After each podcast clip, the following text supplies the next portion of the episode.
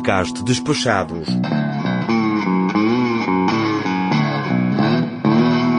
Episódio de número 20. Parte 1.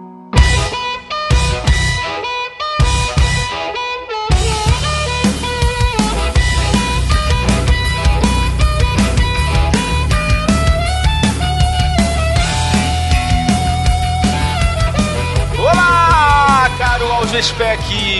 Eu sou o Foca e você está no Despachados, o maior e melhor podcast de viagens e que o título faz referência a produtos postais e religiões afro-brasileiras do mundo! Sejam mais uma vez muito bem-vindos a bordo da nossa aclamada atração podcastal. E hoje, prepare suas malas e maletas, bolsas e valizes, que o podcast Despachados está muambisticamente informativo. Libere espaço no porta-malas do seu Opala, que nós vamos viajar e as malas vão voltar repletas de produtos de origem e qualidade duvidosa. Vista sua melhor cara de paisagem para passar pela alfândega e prepare-se para a fatura de cartão de crédito mais escrota de toda a sua existência. Que o podcast Despachados já está no ar.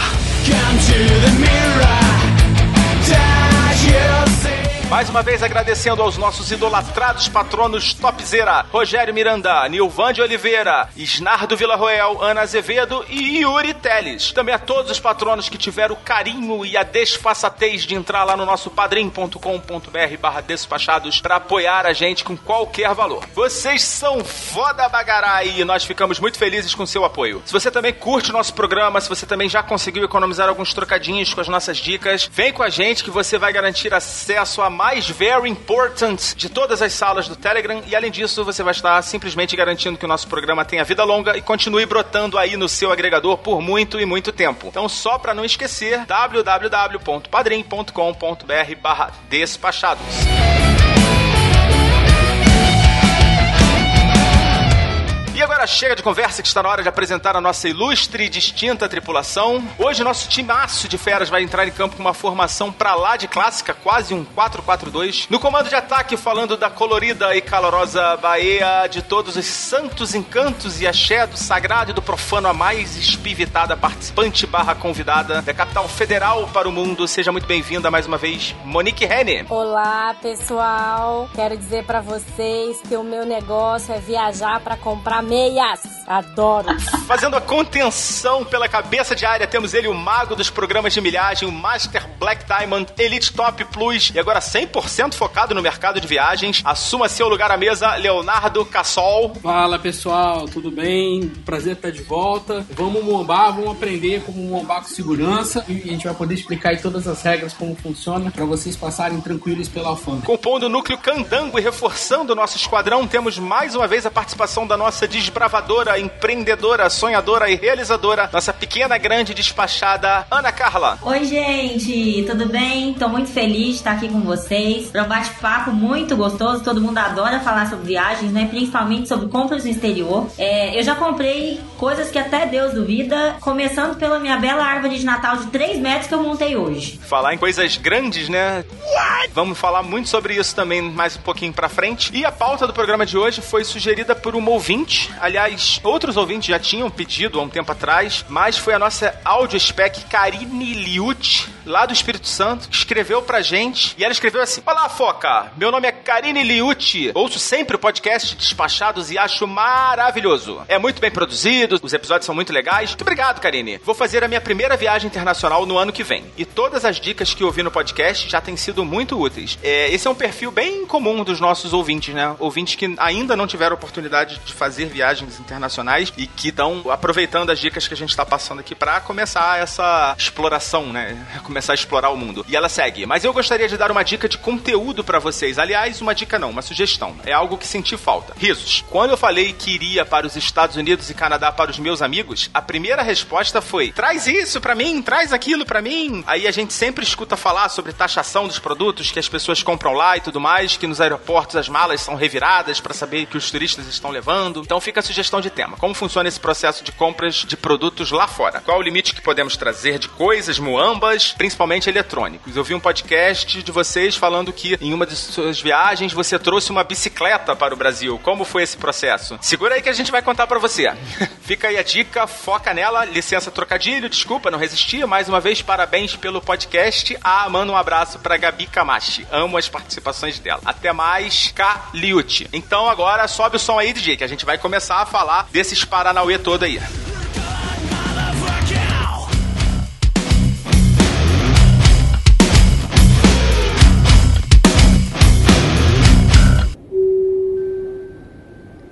Senhoras e senhores, bom dia, boa tarde e boa noite. Em nome desta tripulação e do podcast Despachados, apresento as boas-vindas ao episódio com destino a discussões divertidas, conteúdo relevante e besterol de primeira.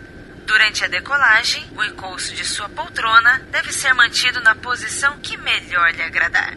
Observem os avisos luminosos de afivelar os cintos. Agora relaxem e façam uma excelente viagem.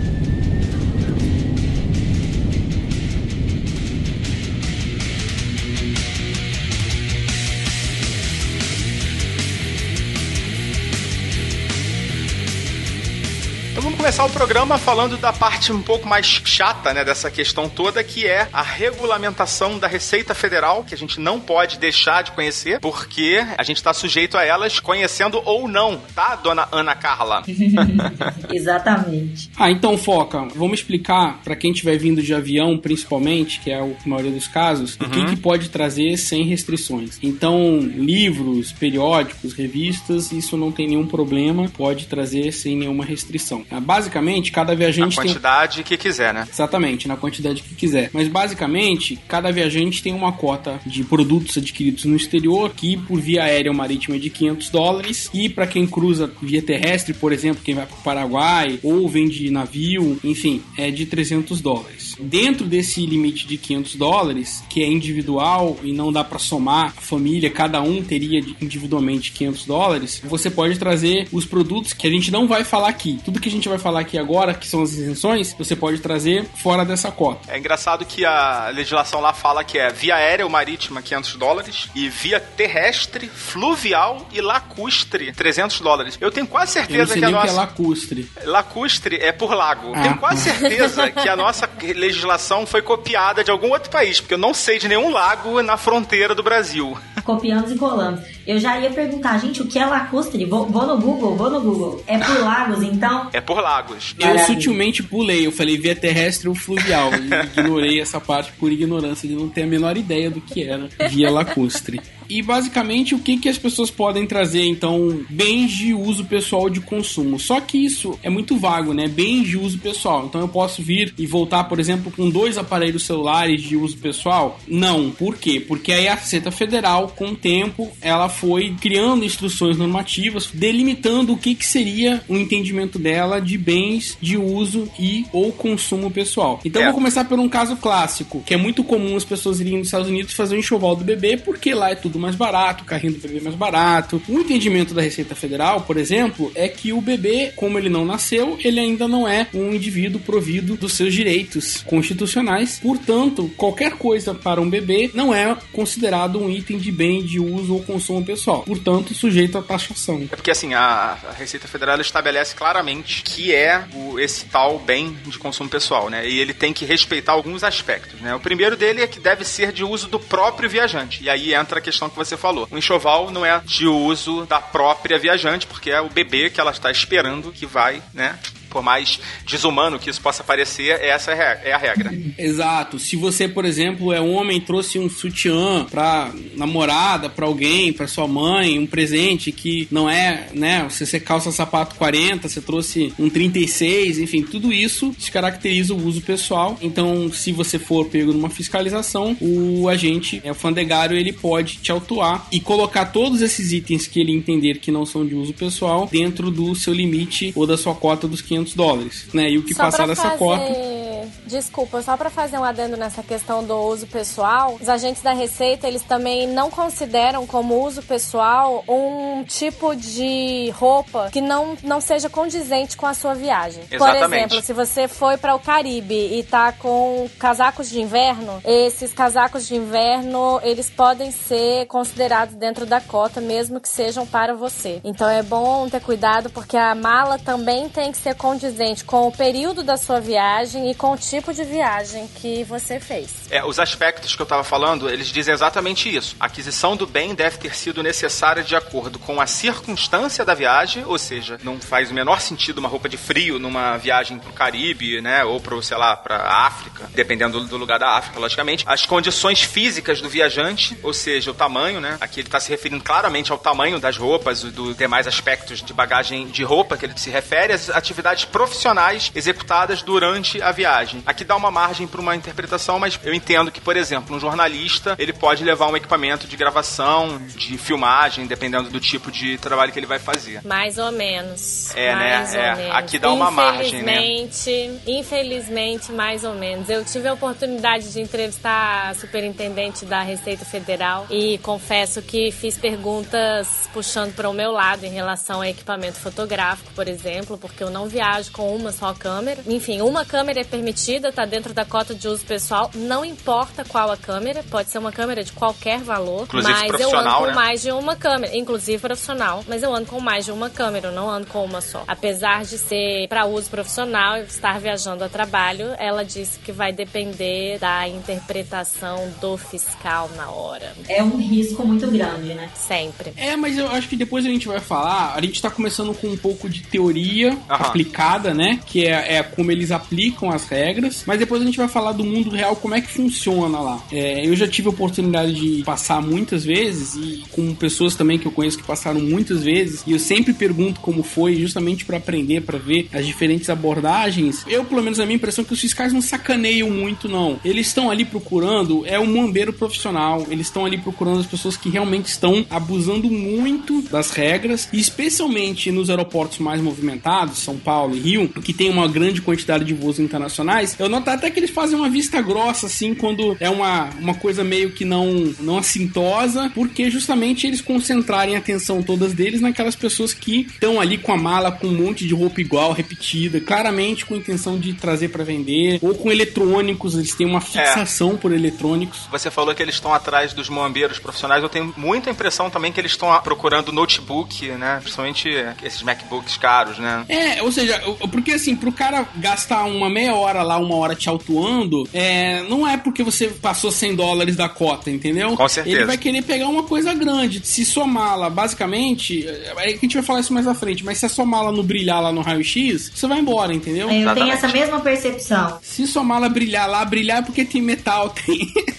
É, se a mala brilhar lá e o cara resolver abrir sua mala, aí sim você vai cair numa revista mais rigorosa e nessa revista é, rigorosa que eles podem de fato entrar no mérito das coisas que você trouxe, né? Entrar e começar a dizer, olha, quanto custou isso aqui, o que que é isso aqui, pra quem que é isso aqui? E olhar item a item. Mas só para as pessoas também não ficarem aterrorizadas, achando que é uma mesquinharia, que é uma coisa assim que um a um, porque eles não têm esse tempo todo. Agora, exceto em cidades que tem um voo internacional por dia, dois voos internacionais por dia, que Eles os têm fiscais estão ali com bastante tranquilidade, estão cheios de amor pra dar, querendo mostrar serviço, estão ali geralmente novos ali, bem com as regras bem na cabeça, muito claras, né? Então, quem chega aí por Belo Horizonte, Brasília, Salvador.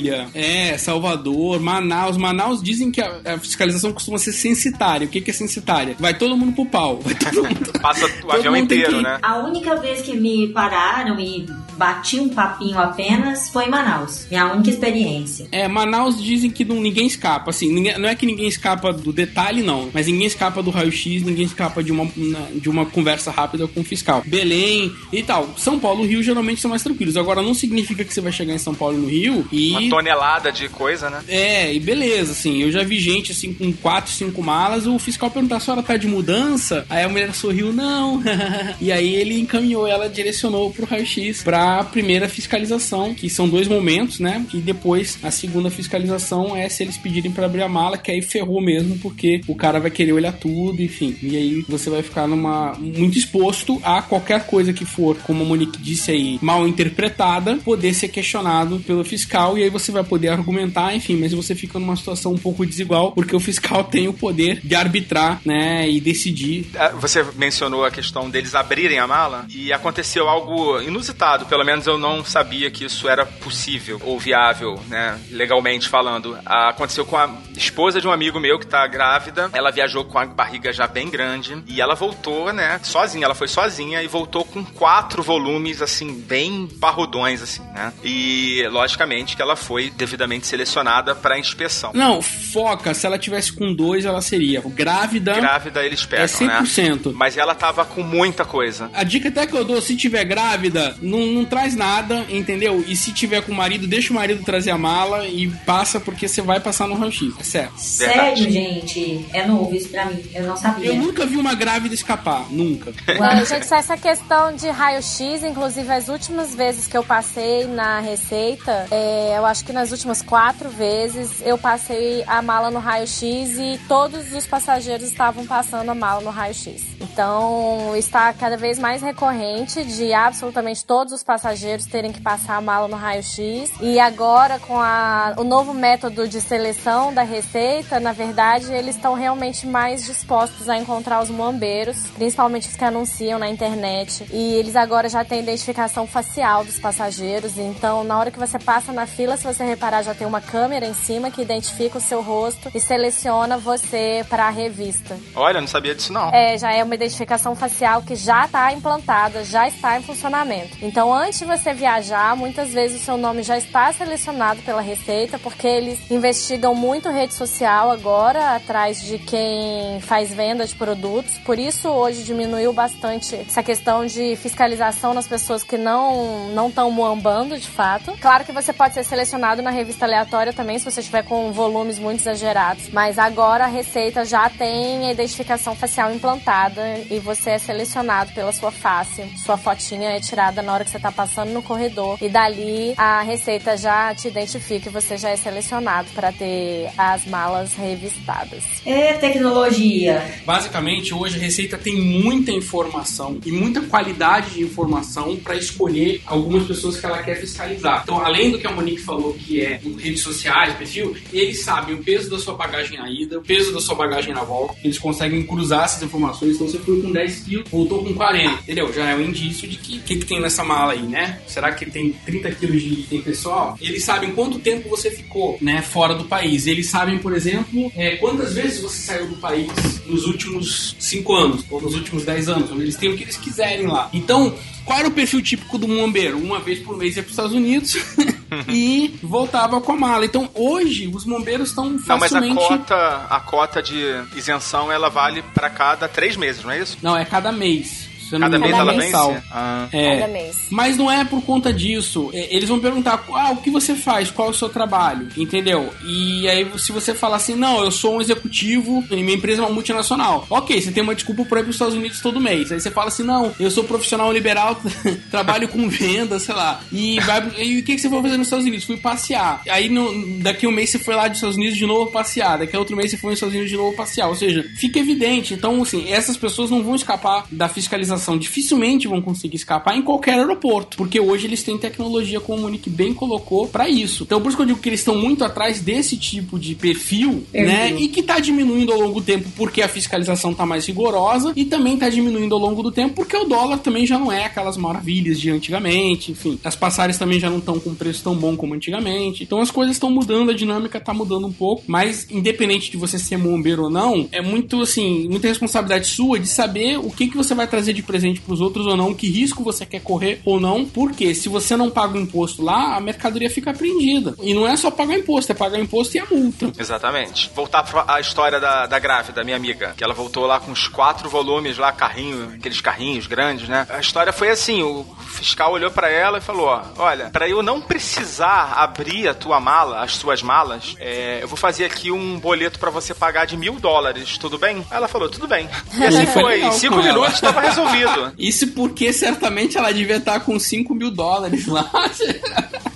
Provavelmente, provavelmente ela tinha ali pelo menos uns, pô, mais, devia ter mais de 5 mil dólares lá, pelo volume, né, de coisas. Então, assim, isso também é uma forma que eles, que eu não sabia que eles usavam para otimizar o tempo deles, né? O que ela trouxe certamente não é mais caro do que minha câmera fotográfica. Pra vocês terem ideia de como é falha essa fiscalização, vamos dizer assim. É, apesar de eu ter comprado a minha máquina fotográfica dentro da possibilidade que me era permitida, eu trouxe um equipamento só de viagem. Viajei de férias, comprei uma câmera e trouxe. Minha câmera de uso pessoal tá dentro da legislação, não tem como eles me cobrarem, como me tarifarem. Mas eu volto às vezes com duas, três câmeras. Todas elas entraram de maneira regular, mas às vezes eu viajo com todas elas ao mesmo tempo. Se eles decidirem me cobrar, as minhas câmeras valem muito mais do que a mala dessa moça. Com eu certeza. Não tenho a menor dúvida. De repente, uma dúvida. câmera só, né? Tem câmeras caríssimas, né? Exato. E eu, eu acho uma doideira, porque o critério de fiscalização é muito maluco. E eu já passei minha bolsa de equipamento fotográfico várias vezes no raio-x, nunca pediram pra ver. Em compensação, eu passei uma vez dois telefones, dois iPhones, um muito usado e o outro mais novo, os dois com chip, os dois funcionando, os dois claramente meus. E a fiscal deixou passar, não questionou o fato de eu ter dois telefones. E de fato, os dois também tinham sido comprados claramente em épocas diferentes. E em compensação, o tablet, que não é muito bem clara a legislação para tablet, porque tablet não entra em notebook e ao mesmo tempo não pode ser considerado um celular, então Isso. Tablet fica sempre a critério do fiscal. E o tablet ela me pediu para tirar a capa para conferir se era um modelo novo ou não, para saber se me taxava ou não. Enfim, ela me liberou de tudo, não me taxou de nada, mas olhou minha vida inteira, a cor da minha calcinha, fez tudo. Mas por bom senso, ela viu que eram todos equipamentos usados e não me cobrou. Mas se ela quisesse, na prática, ela poderia ter me tarifado porque eu não tinha um comprovante, a nota fiscal de compra daqueles produtos. E você pode ser taxado a qualquer momento. E isso é uma questão que as pessoas não sabem. Eh, se você comprar um laptop fora, conseguiu entrar com ele no Brasil por qualquer motivo que seja, e você viajou com ele dois anos depois e entrou de novo, você pode ser taxado. É, antigamente existia uma declaração que você podia fazer para saída temporária de determinados bens, por exemplo, um notebook Exato. desse. Isso Mas não existe mais. Exatamente, isso não existe mais. Então é bom que você tenha como provar que aquilo não foi uma compra daquela viagem, né? E tem uma coisa importante que muita gente não faz com medo de ter a mala inteira revistada, que é declarar equipamentos que estão dentro da cota. O que que isso te permite? Se você compra uma câmera fotográfica de 400 dólares e numa viagem seguinte você sai com duas câmeras, com essa câmera e você compra outra, mesmo a primeira tendo entrado de maneira regular, se você não declarou ela, ela pode ser considerada como compra naquela viagem. Então, o ideal, apesar de ser uma coisa que pouquíssima gente faz, é que você declare os produtos que estão dentro da cota. Porque a partir do momento que você declara, você consegue comprovar que aquele produto entrou de maneira regular no Brasil e com isso você pode sair do país com ele e voltar com duas câmeras. Porque a segunda câmera que você comprou foi comprada numa segunda viagem e a primeira foi declarada no momento que você entrou dentro da cota. Pouquíssima gente faz isso e isso É ajudaria verdade. muito. É, mas eu, assim, eu não sei se isso é mito ou se isso é verdade. Mas eu já ouvi um papo de que se você declarar qualquer coisa, você vai passar pelo raio-x. Mas todo mundo hoje em dia praticamente passa. E aí o medo que as pessoas têm, por isso que eu disse, o medo que as pessoas têm de declarar produto que tá dentro da cota é passar no raio-x. Mas isso não acontece. O fiscal, ele não tá atrás do cara que tá ali querendo declarar uma câmera de 400 dólares, sabe? Ele tá atrás do cara que vai passar com cinco tablets. Como aconteceu com o piloto da aeronave, que foi pego com um quilhão de celulares. É, é atrás disso que a Receita tá. Acabei pulando, né? Falei lá das condições dos bens que você está comprando, mas também tem outros aspectos. A regulamentação fala claramente da condição de usado, né? Então, nessa última viagem que eu fiz, eu trouxe um, iPhone, né? Esse que eu falei pra vocês agora há pouco, e eu comprei esse iPhone no penúltimo dia da viagem. Então, assim, eu não tive tempo de abrir, configurar, tal, passar as coisas, né? Foi bem no finalzinho da viagem e eu trouxe ele dentro da caixa, lacrado. Mesmo eu tendo por direito, né, é, possibilidade de trazer um celular para uso pessoal, ele não seria considerado caso eu passasse por uma fiscalização. É, eu fiquei sabendo Não disso depois, seria. inclusive. Não seria. O equipamento tem que ser claramente de uso pessoal, ou seja, usado. É, Foca, com todo respeito, você foi bem burrinho. Bem amador. Garoto, garotinho, Bem, garotinho. bem, bem garoto, assim, aquele garoto É. da mão amarela, porque primeira coisa, tirar da caixa, nada de caixa. Você pode trazer a caixa, mas não o celular na caixa. Nada de fiozinho embrulhadinho, bonitinho. Instalar Arranca os fio.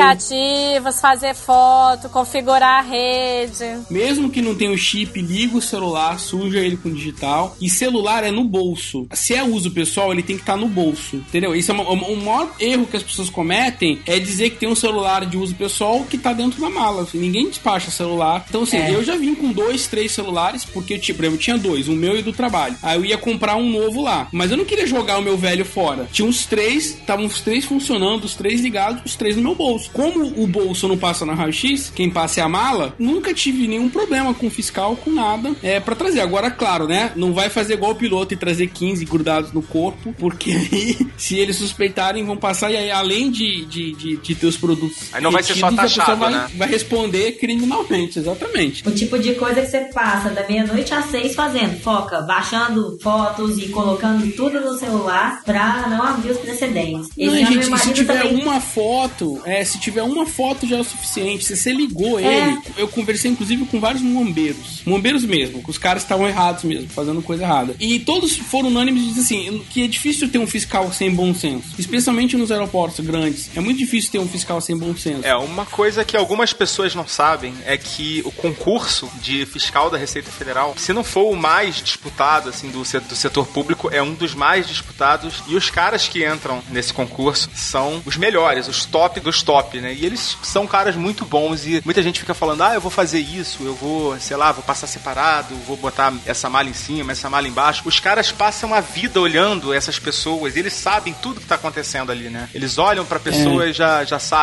qual é a dela, Não né? vou fazer igual a minha mãe que ela chegou, o senhor tá tão bonito hoje. Aí eu, mãe, não, mas pior que os fiscais adoram a minha mãe. Eu não sei o que, que eles têm, que eles sempre deixam ela passar livremente. Ela nunca passa na fiscalização. Mas ela acha que isso ajuda, entendeu? Você ser simpático e tal. Mas é o que você falou, os caras são treinados. E mesmo que não fossem tão inteligentes assim, não precisa ser muito inteligente pra fazer esse tipo de trabalho. Porque na verdade é uma vivência, é uma prática. Você começa a perceber que as pessoas que estão agindo errado, elas têm alguns cacuetes, elas têm algumas manias, elas têm algum... e eles vão pegando isso, porque como você falou, eles fazem isso todos os dias e eles vão aprendendo. Lógico que tem falhas, lógico que, né, às vezes eles podem suspeitar de você sem você tá fazendo nada de errado, e não existe uma lei universal. Por exemplo, eu já vim só com uma mochila, eu não tinha mala. Aham. E eles pediram pra eu passar a mala no raio-x. A mochila. E eu já vim com duas malas grandes e não pediram pra passar no raio-x, entendeu? Então depende É. do horário do voo que você chega, depende do de como é que estão as coisas no aeroporto. Eu, minhas últimas quatro viagens, eu não passei no raio-x. Apesar de que eu concordo com a Monique que hoje, cada vez mais, eles estão passando todo mundo no raio-x. A minha- essa minha última viagem que eu cheguei agora mês passado, eu não acreditei. Eu cheguei por Guarulhos. A alfândega estava fechada, não tinha ninguém na alfândega. É à noite, né? Foi à não, noite? era de manhã. Eu cheguei Mas por muito cedo? volta... Mas bem não, cedo? não, era meio-dia, mais ou menos. Uau. A meio-dia já é ruim, já acabou o horário de rush deles, vai até às 10. Depois é. É, fica, é, é porque chega pouco voo nesse horário. Guarulhos é o melhor aeroporto pra chegar, gente. É uma É, beleza. é o melhor. Brasília é, desesperador. Não, Brasília é ruim, é péssimo. Brasília, Manaus, evite, entendeu? São Paulo, Rio. O Rio ainda passa quase todo mundo no raio-x. Mas eles são só se tiver, assim, brilhar muito, entendeu? É o que você falou, tem dois computadores. Eu mesmo venho com um computador sempre, nunca me vieram me questionar. Já pediram pra ver o meu. Já pediram pra ver o meu. É. Pediu pra ver, mas não pediu pra abrir, ligar. Não, não, porque claramente era um, era um notebook. Não, o meu era um MacBook, mas assim, ele quer, quer ver, eu tirei da mochila, ele tá bom, pronto. Pediu pra abrir, pediu pra fazer nada. Acho que ele só queria ver se, se tava novo. Agora é isso, né? Nada de fio enroladinho, nada de coisas que caracterizem que você tá trazendo aquilo pra revender ou plástico, que você né? tá trazendo aquilo é, fora da coisa. E tablet, eu concordo, eu não lembro quem foi que falou, mas assim, eles não gostam de tablet, tá, gente? Não gostam. Porque não, e não tá na legislação, então assim, é cara crachá. Esse pessoal é cara crachá, não tá escrito no papel, então eles ficam perdidos, né? Não diz que pode, não diz que não pode. Então evite tablet. É, a não ser que seja uma coisa assim, você já tá levando pra usar, ou se você tá trazendo de lá, é, usa bem, fotografa, bota tua digital, faz tudo, porque eles vão implicar mais do que computador. Até porque a diferença de verdade. computador, tirando os da Mac,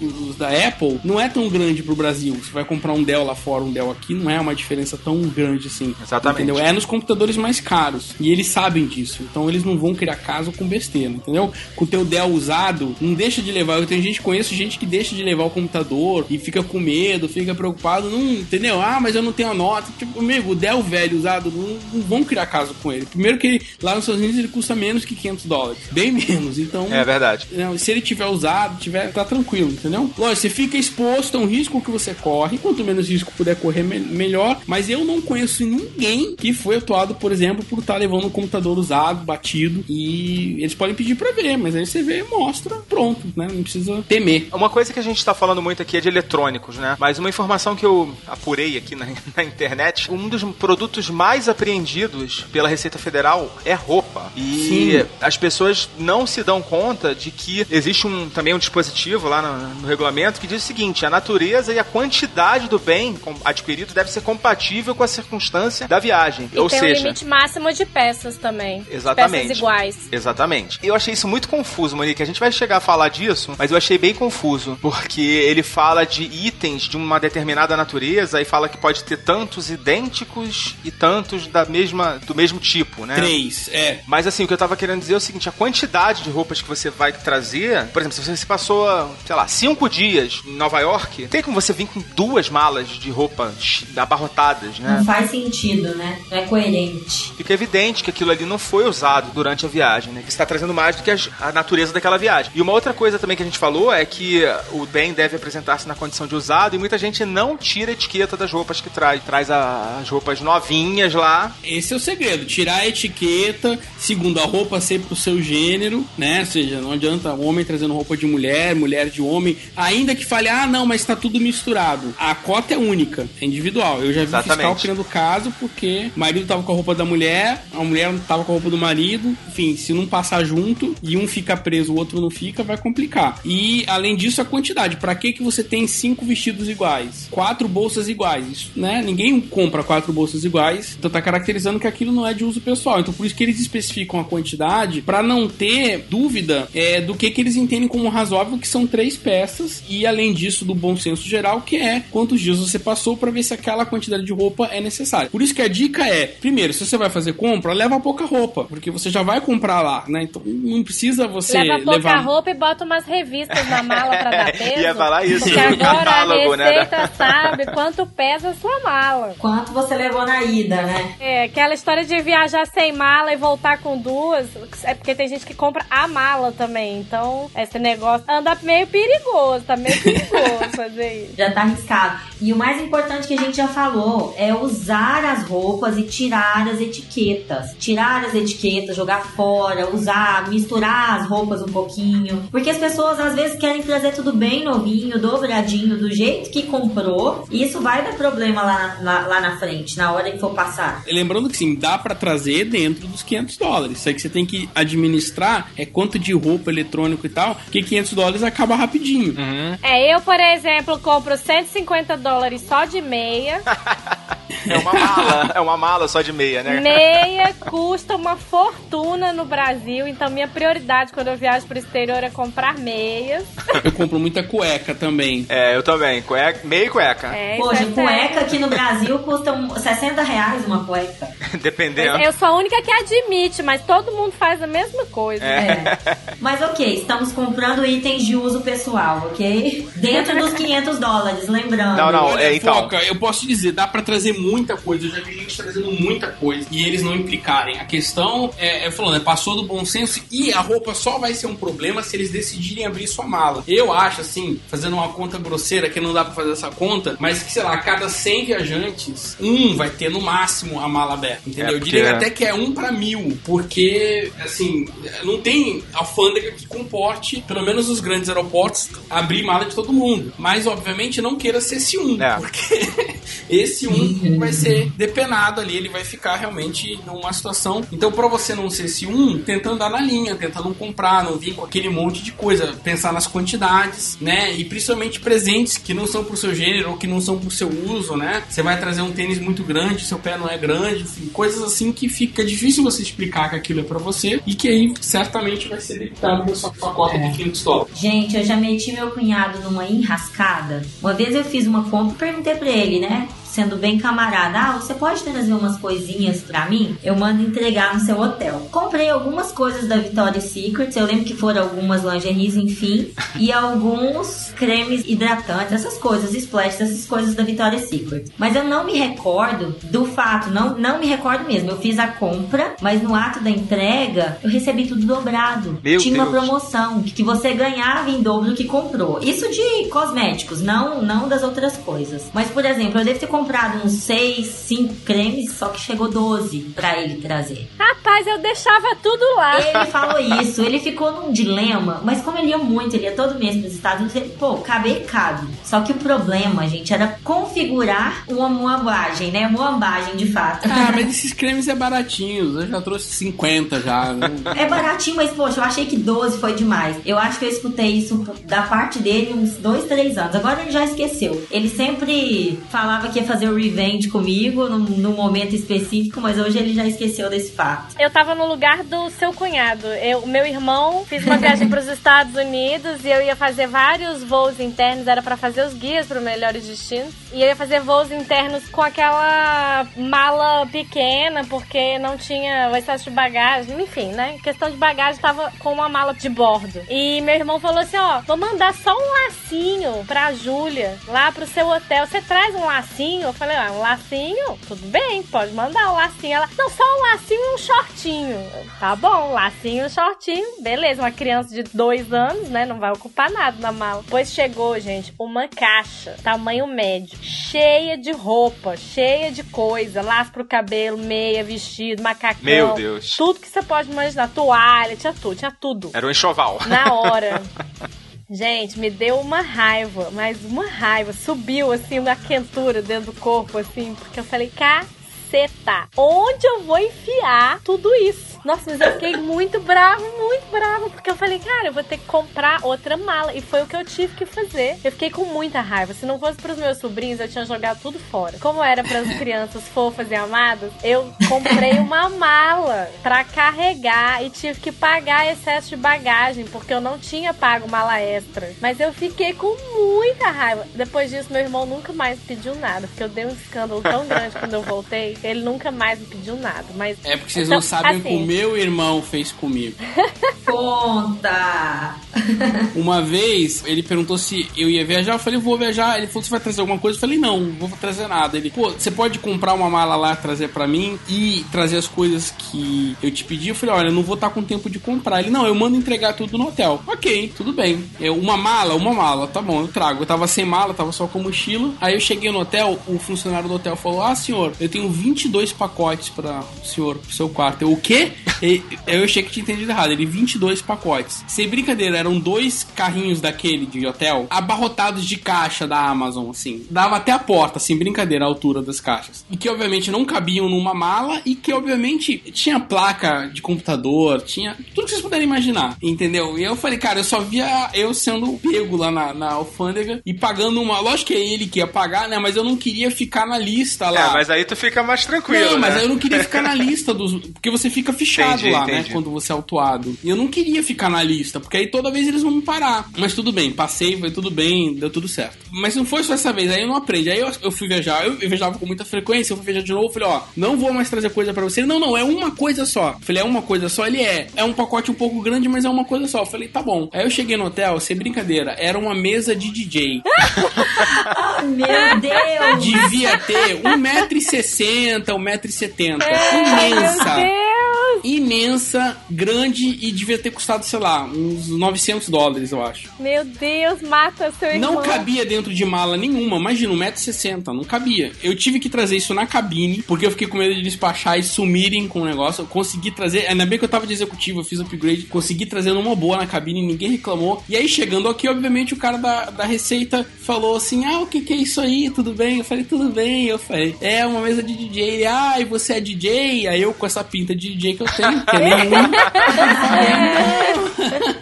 É o meu irmão, e meu irmão também não é DJ, tá? Mas ele tava comprando pra não sei quem, não sei quem é que queria aquela mesa maldita. Cara. O cara da alfândega falou: Ah, tá, pro seu irmão, e quanto custou? Aí eu falei: Ah, 490 dólares.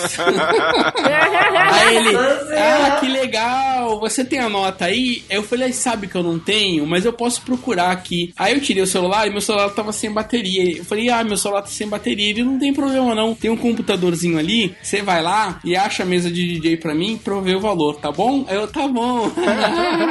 aí entrei lá, fiquei na internet, vendo, pensando o que eu ia fazer e falando. Aí eu falei, cara, minha vontade era ligar pro meu irmão, mas a bateria tava ruim mesmo, não era mentira. Não tava funcionando no celular. Querendo matar ele pra achar a nota. Aí eu pesquisei na Amazon e tava lá, dizendo que a mesa custava 900 e tantos dólares. Aí eu falei, ai meu Deus, e agora? O que que eu faço? O eBay, vamos no eBay. Eu- Exatamente, eu comecei a procurar em todos os lugares né, pra ver se achava a mesa mais barata e nada, não achava a mesa e tal. Aí começou a chegar outro voo, outro voo, outro voo e era tanta gente assim com quatro, cinco malas bizarras de grandes, imensas, que eu acho que o cara falou: "Ah, essa sardinha aqui, eu vou, vou pegar os tubarões que estão vindo ali. Aí o cara falou, já achou? Aí eu ia falar pra ele, achei, custa 900 dólares, tá aqui, eu pago, me algema, vai. Só que antes de eu falar, ele falou, não, não, ó, vai, vai, vaza, vaza, pode ir, pode ir. E aí o cara me liberou.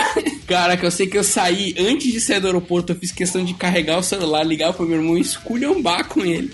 Dizer que nunca mais eu trazia nada pra ele, porque aquele negócio era imenso. Aí ele fingiu que não sabia, que não tinha visto a dimensão, que não sabia que era tão grande e tal, não sei o que, mas enfim, no final Tudo eu escapei. mentira, mas- tudo mentira. É, mas esse é o Mas, aprendizado. Cassol. Cuidado que quem ferra a gente é a nossa família, entendeu? É, Fica a dica, né? A responsabilidade é de você que tá trazendo. Quem vai ter que se virar nos 30 é você que tá fazendo. E eu, para mim, o pior que podia acontecer, eu que viajo com muita frequência, é eu ficar listado lá como o cara que traz muamba, entendeu? Porque toda vez eu vou ser parado e isso era pior do que pagar o imposto, qualquer prejuízo que eu pudesse ter. Obviamente que eu podia ter declarado, por exemplo, essa mesa, mas eu não sabia que ela custava 900 dólares, entendeu? Mas isso não, é a sua responsabilidade saber o preço É. das coisas que você tá trazendo, né? Que foi uma coisa que eu aprendi. Então hoje, se eu vou trazer alguma coisa alguém, eu vejo o preço, eu pego a nota, eu imprimo, eu já levo comigo, porque aí você passa tranquilo não evita problema com o fiscal. Mas, ô Cassol, teve vingança? Não, porque o meu irmão viaja muito pouco, eu viajo muito.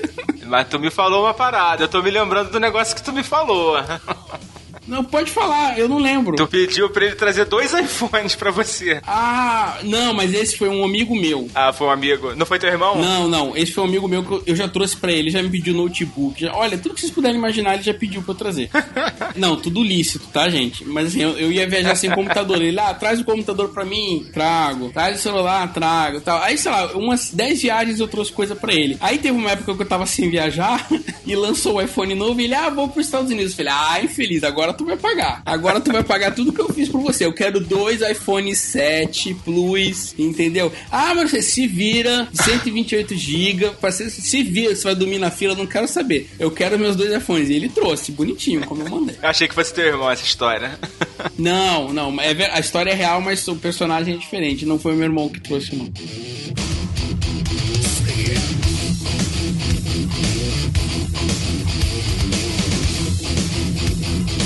Tem alguns produtos que são proibidos de entrar no país. E, e a Receita Federal destacou isso lá. Eu vou botar todas essas informações, vai ter um post enorme lá no nosso site. E não pode trazer cigarros e bebidas que tenham sido fabricados no Brasil com destinação à venda no exterior. Ou seja, produtos brasileiros de exportação. Você não pode trazer de volta. Alô, Paraguai!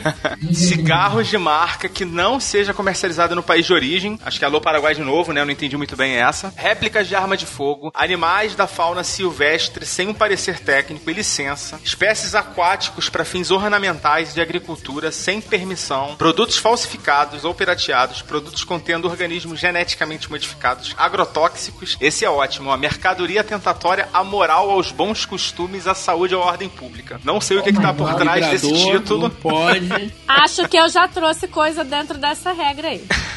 E lógico, né, gente? Drogas não é por questões de, de limites, né? Por questões de código penal mesmo. Tem substâncias entorpecentes ou drogas. Tem uma outra categoria que é produtos que precisam de autorização especial. Qualquer produto de origem animal, vegetal, alimentos, sementes, produtos veterinários, agrotóxicos, produtos médicos, produtos de uso humano, produtos de reprodução in vitro, produtos para limpeza. Então tem uma série de produtos que, assim, é melhor você não se meter com isso, a não ser que você saiba muito bem o que você está fazendo tempo que você pode ter problemas. Armas também, né? É- não é proibido, mas existe uma regulamentação enorme. Você falou da questão dos alimentos.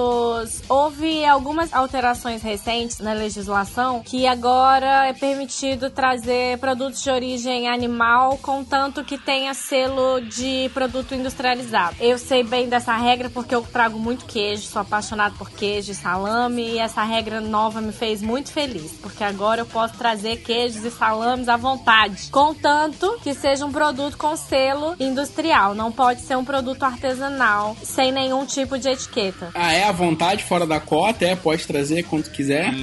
não, não. Tudo dentro da cota, né, gente? Mas Ah. agora eu posso trazer salame com pistache da Normandia, posso Oh, trazer que beleza, hein? queijinho português a hora depois, queijos moles Ah, da da, Serra da Serra da Estrela. Estrela. Ah, trouxe pensei, né? vários agora quando eu fui de férias, trouxe um monte maravilhoso. Nossa, fez muito sucesso. E essa regra é bem recente, então muita gente que tinha medo de trazer queijo, salame, doce de leite, enfim, alguns produtos foram liberados, contanto que sejam industrializados. Parou essa criaca com os maravilhosos queijos internacionais. Gente, não me pergunte por quê, mas na minha lua de mel eu ganhei um, um queijo de uns 8 quilos. Meu Deus. Na Suíça me deram um queijo. O queijo era gigante. E eu trouxe o queijo. E foi eu tudo bem? ficaria feliz. Empesteou a minha mala, empesteou as minhas roupas, ficou tudo com cheiro de queijo muito forte, mas a gente trouxe muito queijo e chocolate. Deu tudo certo ninguém parou, mas claro, naquela época, já faz muito tempo, em seis anos, foi um risco muito grande. O, ma- o maior risco era pegarem o queijo e jogarem fora, né? Mas eu arrisquei na época. Com certeza. Deu a tudo chocolate certo, acho que não tinha problema, não. Só o queijo mesmo Não, que eles tinham. ah, não mas no meu caso eu também tinha uns 7 quilos de chocolate. Eita, caramba. Gente, eu ganhei muito chocolate e queijos é, na Suíça de amigos da minha tia que morava lá e tal. E todo mundo me dava bons chocolates em muita quantidade. E eu não consegui comer todo o chocolate lá, então eu tinha que trazer. E trouxe. hora de renovar os votos. É, exatamente. Já tô devendo uma visita pra essa turma de novo. Além dessas questões, né, que a gente acabou de falar, também tem alguns produtos que são sujeitos a limites de quantidade. Vai estar tudo no site, mas assim, vamos falar rapidinho, rapidamente, quais são esses limites, né? Bebidas alcoólicas, você pode trazer 12 litros no total. Você pode trazer do exterior, não tô falando de free shop, a gente vai falar de free shop daqui a pouco. Pode trazer 12 litros de bebida no total. E aqui notem, são 12 litros e não 12 garrafas, né? Garrafa de 750 ml de vinho, por exemplo, dá pra trazer 16, que fica dentro do limite. Cigarros, você pode trazer 10 maços. Dentro, desculpa, dentro do limite da cota, mas não dentro do limite do peso da bagagem. Pois é, a gente vai falar disso. A gente vai falar disso também já já, né? Porque a gente tá falando aqui como se tudo isso aqui fosse tranquilíssimo, né? É, a, a nossa antiga cota de dois volumes de 32 quilos, né? Mas cigarros de fabricação estrangeira são 10 maços, charutos ou cigarrilhas, 25 unidades no total, fumo, 250 gramas e aquela questão que você mencionou, Monique, bens não relacionados acima, inferiores a 10 dólares, ou seja, qualquer bem inferior a 10 dólares, você pode trazer até 20 unidades, sendo que no máximo 10 idênticos. 20 chaveirinhos.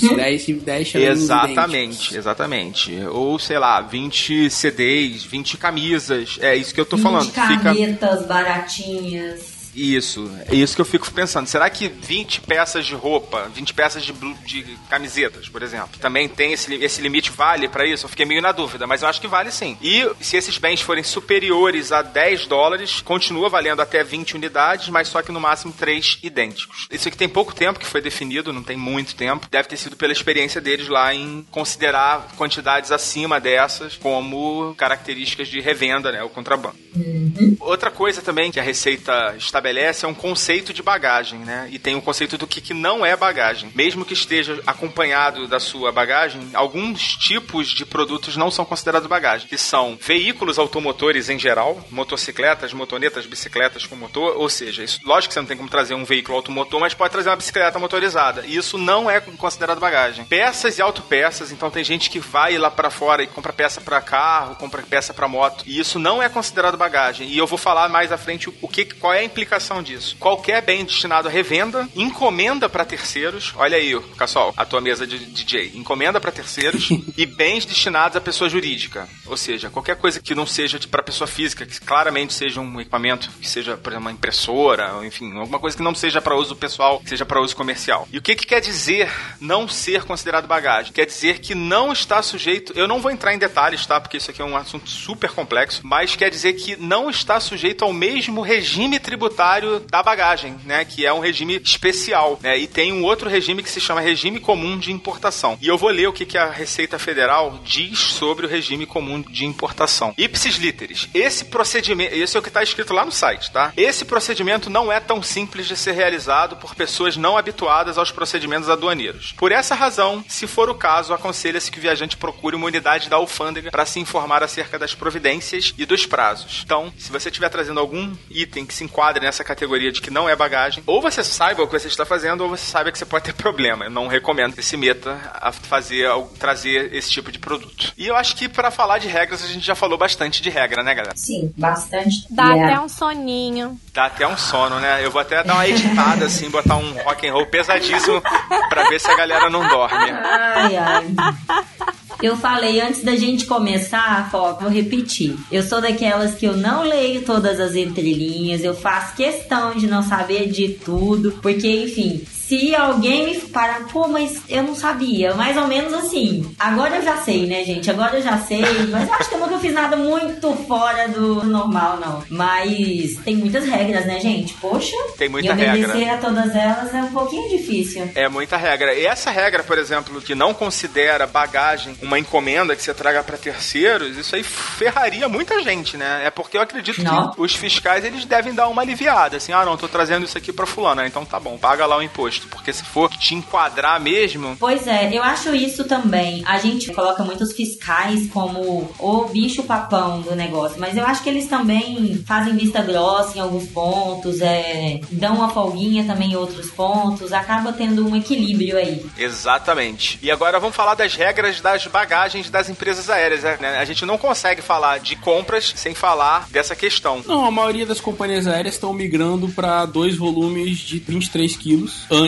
dos dois volumes de 32 quilos. Algumas ainda permanecem, então o ideal é você consultar na hora de comprar o seu bilhete qual que é a franquia da bagagem, já se preparando para dois volumes de 23 quilos, ou em alguns casos um volume de 23 quilos, ou em alguns casos como o da TAP, por exemplo, TAP Portugal, nenhum volume, dependendo da tarifa que você comprar, não tem direito a nada. Então tem que ficar ligado porque pode custar bem caro a bagagem. Na TAP pode chegar a custar 300 reais se você deixar para comprar no aeroporto. Mesmo comprando com antecedência é uns 170 reais. Então tem que ficar ligado porque pode ser um custo adicional. Hoje trazer muita coisa do exterior é, tem um risco adicional além da alfândega que é o quanto a companhia aérea vai te cobrar por isso. É, e tem a questão também dos volumes que excedam as dimensões, né? Como, por exemplo, lá você deu sorte e conseguiu embarcar com a mesa lá do DJ do teu irmão na cabine. Mas, por exemplo, eu quando trouxe lá a bicicleta, Ah, sim, aí é bagagem especial. é, obviamente que ela não estava dentro do limite máximo lá, né, de tamanho admitido. E aí você vai ter que pagar uma outra taxa que eles chamam de oversize, né? Luggage. É. E essa taxa varia, logicamente, de acordo com a companhia aérea que você está utilizando, mas é bom você se informar antes para você não ter nenhuma surpresa desagradável, né? Isso acontece muito também com mamães que vão comprar carrinhos de bebê fora. A embalagem do carrinho é muito grande. Mas é, tem carrinhos de bebê também que se os pais fazem questão de trazer o carrinho de bebê embalado, geralmente as embalagens elas são oversize. Então a pessoa, claro, pode tirar o carrinho da embalagem e despachar o carrinho fora da embalagem também é, conta como um Conta como um volume, conta como exatamente. um volume, perfeito. É, a menos que você esteja com um bebê. Se você tiver com um bebê, você pode viajar com um carrinho. E esse carrinho pode ou não viajar dentro da cabine, dependendo do avião, da empresa, enfim, de uma série de fatores. Em alguns casos é possível viajar com um carrinho dentro da, da cabine e não conta como bebê. Inclusive, na minha última viagem, uma amiga da minha esposa falou: Ah, você pode trazer um carrinho de bebê? Louca, Porque não louca. conta como bagagem. Ah, não, não, claro, né? Vou comprar um. O pessoal é abusado, gente. Se der a mão, eles querem o pé. Eu criei uma regra na minha vida: não peço nada pra ninguém, não trago nada pra ninguém. Só trago o que eu quero. Simplifica bastante, né? Não peço e não trago. Ninguém, meus irmãos nunca vão me ver pedindo nada, mas eles vivem me pedindo coisa. Porque você viaja mais, Monique. É assim mesmo. Quem viaja Azar mais. deles. Tem dinheiro, viaja. Cada um tem a profissão que escolheu, né, Monique? Eu faço pequenas concessões, por mais que eu tenha me lascado muito, mas às vezes eu trago uma coisinha e tal. Mas agora eu controlo, não deixo ninguém comprar, eu compro, porque aí se eu ver que tá demais, eu desisto. Ó, gente, eu vou dar umas dicas aqui. Eu não devia dar, não, mas eu vou dar umas dicas aqui pra você não trazer as coisas pras pessoas. Como você se livrar das pessoas chatas. Uma Boa. coisa é fazer isso que o Cassol falou: ah, não, eu compro lá pra você. Porque aí tu compra se você quiser, entendeu? Ah, na volta tu fala que não achou, que perdeu, anteciparam o voo. Inventa uma desculpa qualquer. No máximo que ela vai fazer é ficar chateada com você azar dela, né? É, a questão de, de entregar no hotel é complicado mesmo, né, Cassol? Porque pode acontecer isso. Ah, já aconteceu comigo também, né? Uma amiga da minha esposa mandou entregar uma caixa lá cheia de coisa. A minha esposa ficou muito puta, né? E falou que ela ia pagar uma, uma bagagem extra se ela ia querer. Aí ela falou que não, ela deixou lá. Minha esposa é radical. É, quem compra em hotel tem algumas coisas arriscadas que a- as encomendas lá nos Estados Unidos costumam atrasar alguns dias, tá? Mesmo na Amazon, na Apple. Eu já cansei. Tudo que eu comprei chegou dois, três dias depois, tá? Segundo que alguns hotéis têm políticas de cobrança por recebimento de encomendas. Alguns Verdade. cobram por caixa, alguns cobram por volume, tamanho, alguns concedem assim dois gratuitos, a partir do terceiro começa a cobrar. Então É. tem que consultar o hotel, porque dependendo do- da quantidade de volumes, né, que você vai encomendar, lembrando que eles podem particionar as encomendas. Vou dar um exemplo. Você comprou na Amazon cinco brinquedos. Se prepare que você pode receber cinco caixas diferentes. Exatamente. Eles não se comprometem a mandar tudo junto. É, porque cada um é de um fornecedor, né? Cada um é de um fornecedor que tá em um lugar dos Estados Unidos, né? E às vezes é do mesmo fornecedor, mas vem tudo separado. Uhum. Porque são centros de distribuições, enfim, tem a lógica deles lá. E muitas vezes também, naqueles hotéis que cobram pelo tamanho da caixa, às vezes você comprou um negócio que é uma caixinha pequenininha que vem numa caixa enorme. A Amazon de- é foda, né, pra fazer isso. né? É, ela adora botar as coisas numa caixa grande, cheia de papel bolha. Então tem que tomar cuidado, de preferência, preferir os hotéis que não cobram nada ou aqueles que cobram uma taxa fixa. Tem os que, assim, não importa se é 1, se é 10, se é 15, ele vai te cobrar tantos dólares, entendeu? Ainda tem os hotéis que não recebem, aí você tem que ir na caixa Devolvem. postal. Devolve, você tem que ir na caixa postal retirar, dá trabalho. É, não, mas agora tem o tal da Amazon, o Amazon Locker. Locker, né? É, é, meu irmão, a última vez que eu fui, tudo era Amazon Locker. Eu ia lá com uma senha, digitava e abria a porta da esperança lá e, e eu pegava os produtos que estavam lá dentro. Aí você abria lá e dava de cara com a mesa de DJ. Mais uma vez, eu vou dar um exemplo. Eu comprei dois tablets, na dois iPads e eles chegaram cinco dias atrasados. Eu, eu, eu vim e eles não chegaram. E chegou depois. E aí, graças a Deus, eu- o hotel devolveu e eu recebi o crédito dos tablets no meu cartão de crédito de volta. E como seria se fosse pro locker? Devolveria do Não, mesmo o locker modo? eles avisam pra você que foi entregue com o endereço do locker, que geralmente vai ser um endereço bem perto do CEP que você deu pra entrega, por perto do seu hotel, por exemplo, a, a dois, três, quatro quarteirões. Geralmente é uma coisa bem perto mesmo. E aí você vai no locker e eles te dão uma senha. Você vai no locker e você tem um tempo pra retirar. Normalmente são, acho que, dois dias, eu acho, que você tem pra retirar. É um tempo não curto. fica lá uma semana, um mês, não. Então tem que casar bem a tua chegada. É, O mais difícil é isso, é você casar a entrega pra não ficar muito antes de você chegar e correr o risco de você perder o prazo e também pra não ficar muito em cima de você ir embora pra justamente atrasou você perde o produto. Porque você vai ficar contando com a boa vontade e honestidade de alguém ir lá devolver aquele produto nos correios e você ter o crédito do, do seu produto de volta. Boas dicas.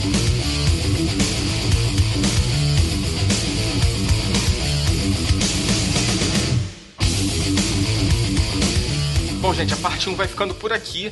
A gente volta com muito mais informações ainda sobre compras e também com o resumo do diário de bordo que eu fiquei devendo pra vocês. Assim, dá uma satisfação aqui que eu tive um problema médico, fiquei internado um tempo. Tá tudo bem agora, mas eu precisei fazer uma cirurgia de emergência e acabou me deixando fora de combate aí por um tempo. Foi assim que eu voltei de viagem, então realmente esse gap grande aí de tempo que eu fiquei sem publicar foi por esse motivo, mas agora tá tudo bem. Semana que vem a gente deve estar publicando a outra parte desse episódio e a gente já tá gravando outros episódios pra gente continuar lançando programas aí no seu feed, hein? O Despachado está aí a todo vapor de volta ativa. Por enquanto é isso aí, foca na viagem e até a próxima.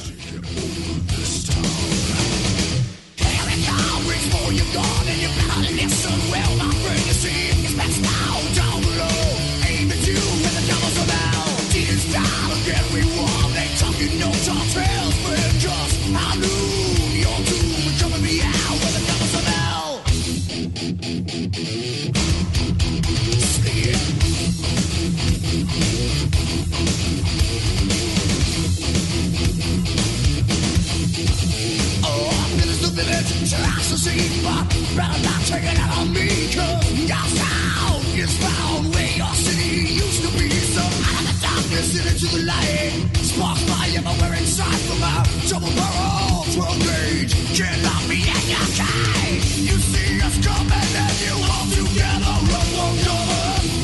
We're taking over this town. Here we come, before you gone, and you better listen well, my friend. You see.